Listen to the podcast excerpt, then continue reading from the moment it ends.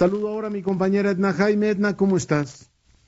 Hola, Leonardo. Muy bien. ¿Tú cómo estás? Feliz de tenerte. ¿De qué vamos a platicar hoy? Leonardo, pues mira, yo estoy con el Jesús en la boca eh, ¿Por, el periodo, por el periodo, periodo extraordinario, los temas que se van a abordar en el periodo extraordinario. Eh, no tengo todavía absoluta certeza, pero hay algunos que me preocupan. Hay algunos que eh, me entusiasmaban, pero cuando voy conociendo más, eh, se me va bajando el entusiasmo. Y bueno, te comento sobre eso eh, esta tarde-noche, Leonardo. Mira, si quieres empezamos por el tema de adquisiciones.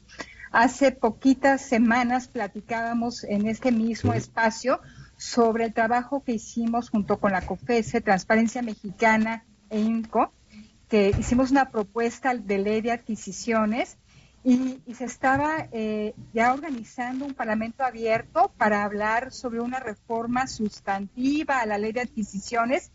Y pues mañana se va a discutir esta ley, pero no de, la manera amplia, completa que esperábamos. Eh, se va a abordar un aspecto muy particular, que es eh, una modificación en la ley para permitir compras en el extranjero a través de organismos internacionales.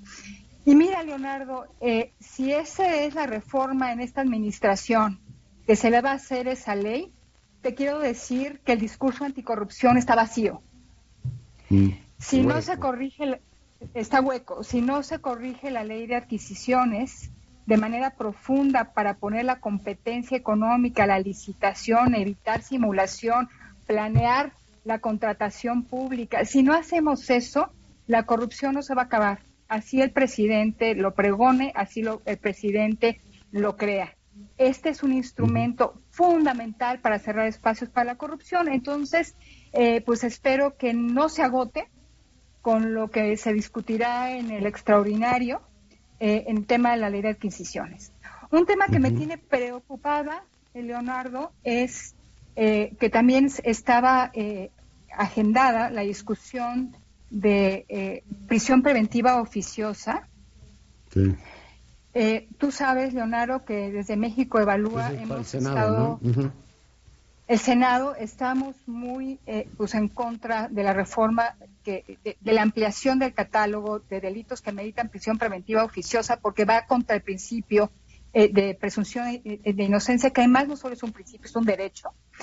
Eh, entonces, este, pues parece que se discute, pero no solo eso, Leonardo, parece que se nos va a presentar en las próximas semanas un paquete que implica otro intento de contrarreforma, o sea, de desmantelamiento del nuevo sistema de justicia, esta vez promovido por el gobernador de Oaxaca y la CONAGO. Entonces, pues, eh, pues ¿qué te puedo decir? Que eh, implica un retro, implicaría un retroceso enorme que vamos a estar muy pendientes de, los, de su contenido y, vamos a ver mañana qué pasa en el Senado en, materia de prisión preventiva oficiosa. Eh, lo que quisiéramos es que no pasara, ya se hizo la reforma constitucional, pero que hubiera una rectificación, porque la prisión preventiva oficiosa simplemente subsidia la ineficiencia de los operadores. Eh, y la verdad, eh, Leonardo, desde que se aprobó esa reforma hemos tenido un crecimiento muy importante de personas en prisión sin sentencia. Eh, entonces es el último tema, que es el Consejo Fiscal, que también está en la mm. lista eh, de los asuntos que se abordarán en el extraordinario. Leonardo, llevamos cinco años en México evaluar promoviéndolo. Entonces, por supuesto que verlo en la lista de los temas que, serán discutidos, eh, pues nos, nos, pues nos da, nos genera buenas expectativas. Ahora, no conocemos el dictamen, eh, Leonardo, y decirte, bueno, ¿qué es un consejo fiscal? Lo digo brevísimamente, tenemos una instancia del Estado mexicano, en este caso vinculada al, a la Cámara de Diputados, que pueda hacer análisis, proyecciones, recomendaciones sobre temas presupuestales.